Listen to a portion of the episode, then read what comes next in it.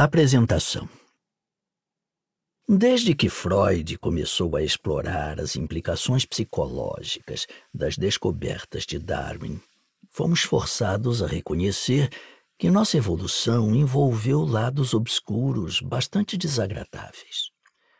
A história da humanidade pode ser vista como uma luta constante entre nossa capacidade para a violência e nosso potencial para a compaixão. No cerne de nossas motivações mais básicas encontra-se a questão da sobrevivência e da transmissão de nossos genes. A competição interpessoal também faz parte dessa mistura, seja pelos recursos, seja pelo acesso a oportunidades sexuais, reprodutivas.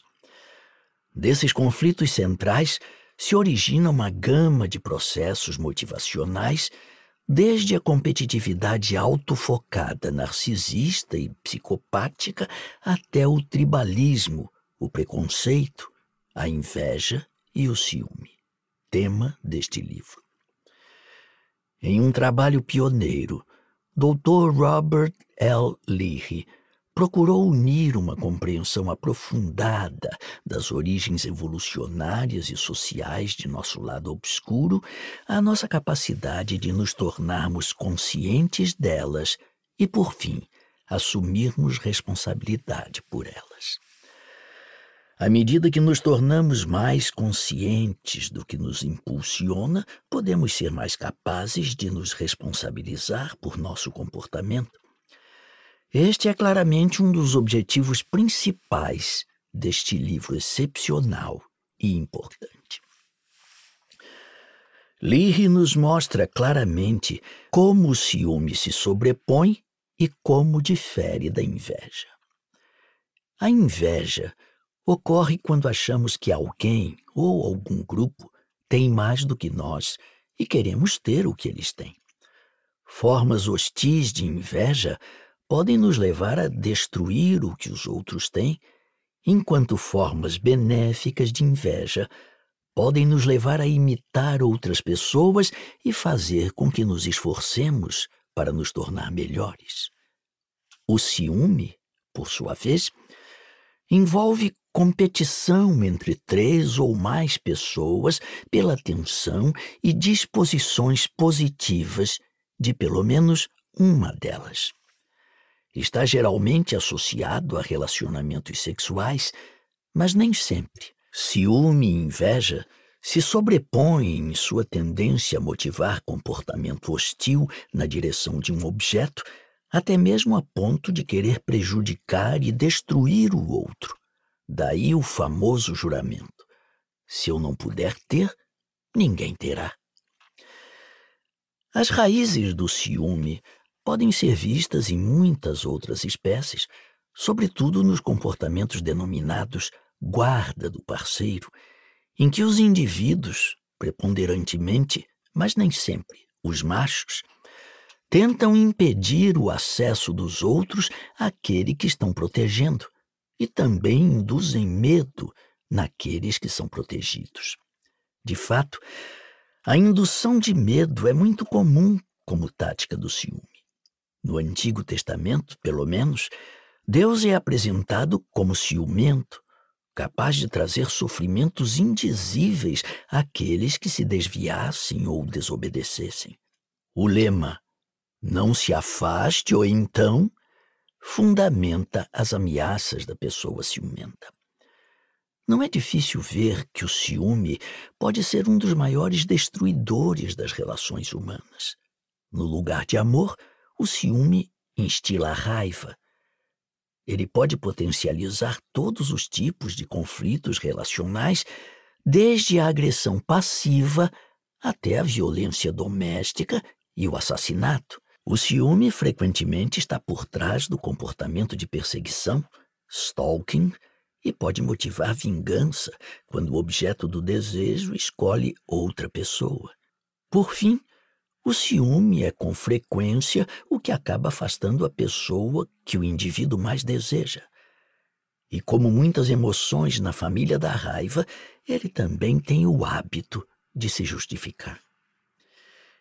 Em A Cura do Ciúme, Lee direciona sua considerável experiência como clínico para essa tragédia pessoal e relacional frequentemente negligenciada.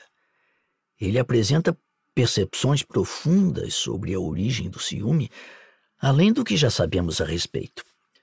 Se você sofre com esse problema, este livro irá ajudá-lo a reconhecer que está longe de ser o único e que está experimentando a urgência e a dor do ciúme precisamente porque o cérebro humano, seu cérebro, tornou isso possível.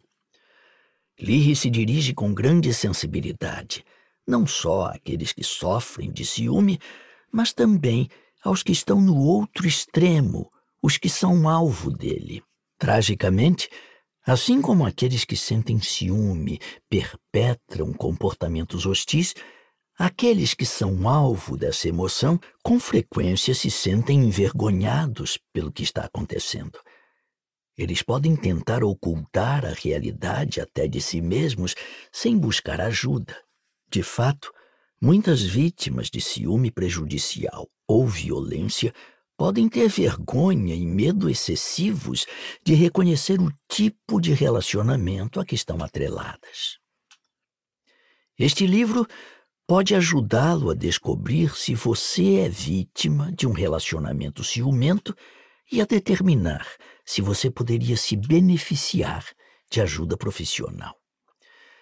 A Cura do Ciúme é um livro imensamente valioso pela clareza de suas percepções da natureza e dos padrões do ciúme. Especialmente importante é a orientação sobre nossa capacidade de nos libertarmos da vergonha de nossas experiências com ciúme. Ser honestos com nós mesmos é o primeiro passo para assumir a responsabilidade por nosso comportamento. Nem sempre conseguimos impedir o que surge em nossa mente, mas podemos assumir a responsabilidade pelas nossas ações e suas consequências. Por fim, somos efêmeros biologicamente determinados. Desde o dia em que nascemos até o dia em que morremos, nossos impulsos e desejos seguem os ditames de uma mente que evoluiu durante milhões de anos.